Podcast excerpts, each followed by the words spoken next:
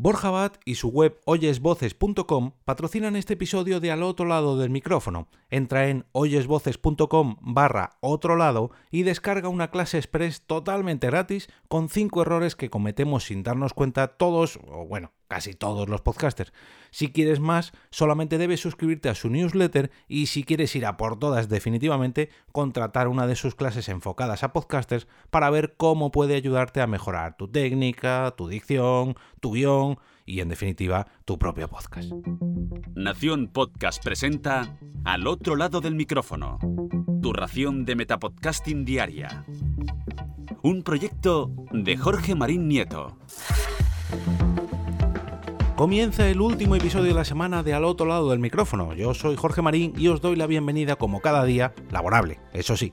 Hoy toca hablar de una herramienta que, mm, si bien quizás no es para todo el mundo o para todos los podcasters, por así decirlo, sí que es muy recomendable para casi todos los podcasts que, lógicamente, quieran darle, digamos, un plus a sus programas.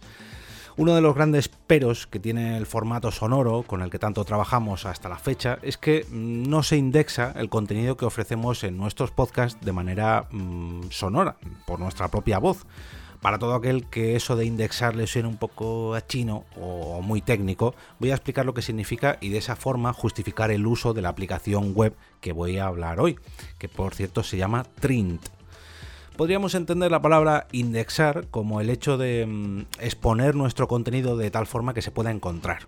Con una serie de, datos estandarizados en la mayoría de las web, le decimos a Google y al resto de buscadores dónde está el título de cada artículo, el cuerpo del texto, las etiquetas, las categorías, los menús, en fin, toda la información que hay en todas las web para que cuando alguien busca Mm, no sé, eh, algo relacionado con nuestra propia página. En mi caso, por ejemplo, una de las mejores eh, de los mejores artículos que tengo indexados es uno sobre podcast de literatura. Pues cuando la gente busca podcast de literatura, automáticamente Google sabe que mi web tiene un muy buen contenido sobre ese tema y lo recomienda, si no es en el primer puesto, de los primeros puestos. Pero bueno, a lo que iba. Em, yo lo que, lo que hago en ese artículo es hablar sobre podcast de literatura en un audio. Y también lo que hago es escribirlo en texto. No solamente lo pongo en el título del episodio, sino que lo repito varias veces en texto y luego ya en audio. Si no lo hubiera escrito en el texto, no aparecerían los primeros resultados de, Google algo parecido pasa con los vídeos de, YouTube o de Twitch o de Vimeo, que si no lo pones en el título, mm, por mucho que lo repitan o digan en estos vídeos, no lo va a encontrar la gente a través de las búsquedas. Pues con los podcasts pasa algo mm, parecido, por no decir lo mismo. Para luchar contra este problema, ¿qué es lo que podemos hacer los podcasters? Bueno, pues Allá por 2018 yo recuerdo que creo que fue en las JPOS 18 mm, hubo unas declaraciones de, Google en las que ellos decían que estaban trabajando en la indexación de nuestros audios para que la gente pudiera buscar mm, unas palabras en Google y que automáticamente les apareciera nuestro podcast como recomendado sobre ese contenido. Pero hasta la fecha yo al menos no tengo constancia de nada de esto. Ya digo, yo, si alguno de vosotros sabe algo, que por favor me lo comunique y seré el primero en reconocer mi error. Pero, ¿cómo podemos asegurarnos de que el 100% de todo lo que decimos en nuestros podcasts se quede indexado, independientemente de que quede reflejado en el audio? Bueno, pues sería mm, escribiéndolo, o transcribiéndolo, mejor dicho, plasmándolo en texto. ¿Y cómo podemos hacer esto? Pues con un servicio de transcripción. Y aquí es donde, donde entra la aplicación de la que os voy a hablar hoy, que se llama Trim.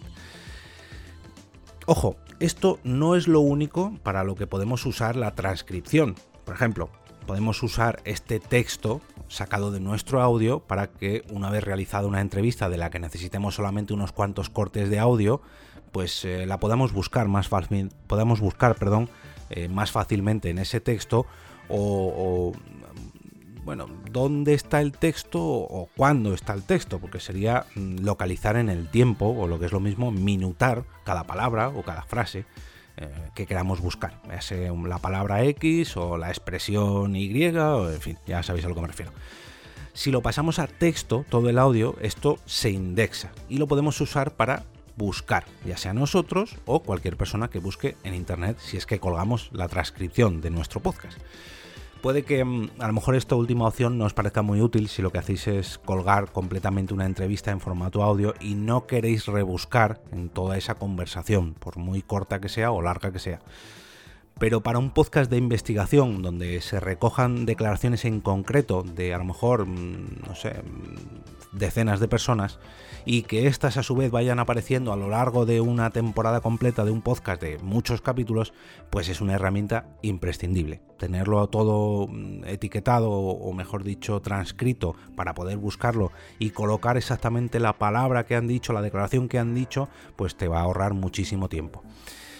Yo la verdad que no es una opción que haya utilizado mucho, ya que por suerte para mí, en los podcasts que he tenido que localizar ese tipo de declaraciones, mis compañeros y compañeras de Europa Press me lo han puesto muy, pero que muy fácil, mm, dándome directamente el minutaje de la declaración a la perfección, y yo solamente, eh, solamente he tenido que hacer el, recorte del audio, ¿no? E incluso algunas veces ellos mismos me han dado el, trocito del audio que les ha interesado colgar en un podcast. Pero si lo tuviera que hacer yo, además de la edición de audio, por así decirlo, de toda la parte ya de la producción del podcast, ya os digo que lo contrataría mm, ipso facto. Pero bueno, para hacer todas estas transcripciones tenemos muchas opciones en, en, internet. Pero yo la verdad que le tengo puesto en favoritos, le tengo el ojo echado a Trint. ¿Y por qué? Os estaréis preguntando si, no la he probado. Bueno, la he probado así un poco por encima con una versión gratuita, pero no me he puesto a trabajar con ella en profundidad. Pero desde que oí hablar con ella en el 2019, cuando asistí al aniversario de Chicas Poderosas en, Madrid, em, me quedó, la verdad que lo dejé anotado y siempre la he tenido ahí a ver si a ver si la cogí, a ver si no, pero como no me ha hecho mucha falta, pues bueno, no la he contratado nunca. Allí dieron una charla, un taller, Isabel Cadenas Cañón, del podcast De Eso No Se Habla, y Carola Solé, del podcast Volver, en Podium Podcast y también colaboradora de Radio Ambulante, a Isna. Dentro de esta charla taller nos enseñaron mucho sobre su manera de hacer podcast y sobre la relación del podcasting y el periodismo. Y allí también pues, anoté varios consejos, experiencias y herramientas como esta que os he comentado hoy, Trint, que eh, se trata, ya digo, de una plataforma de transcripción que mm, ni más ni menos puede traducir, bueno, transcribir, mejor dicho, 31 idiomas distintos y que tanto Carola como Isabel recomiendan como buenas periodistas y como buenas podcasters que son. Pero vamos a ver lo que nos ofrece Trin.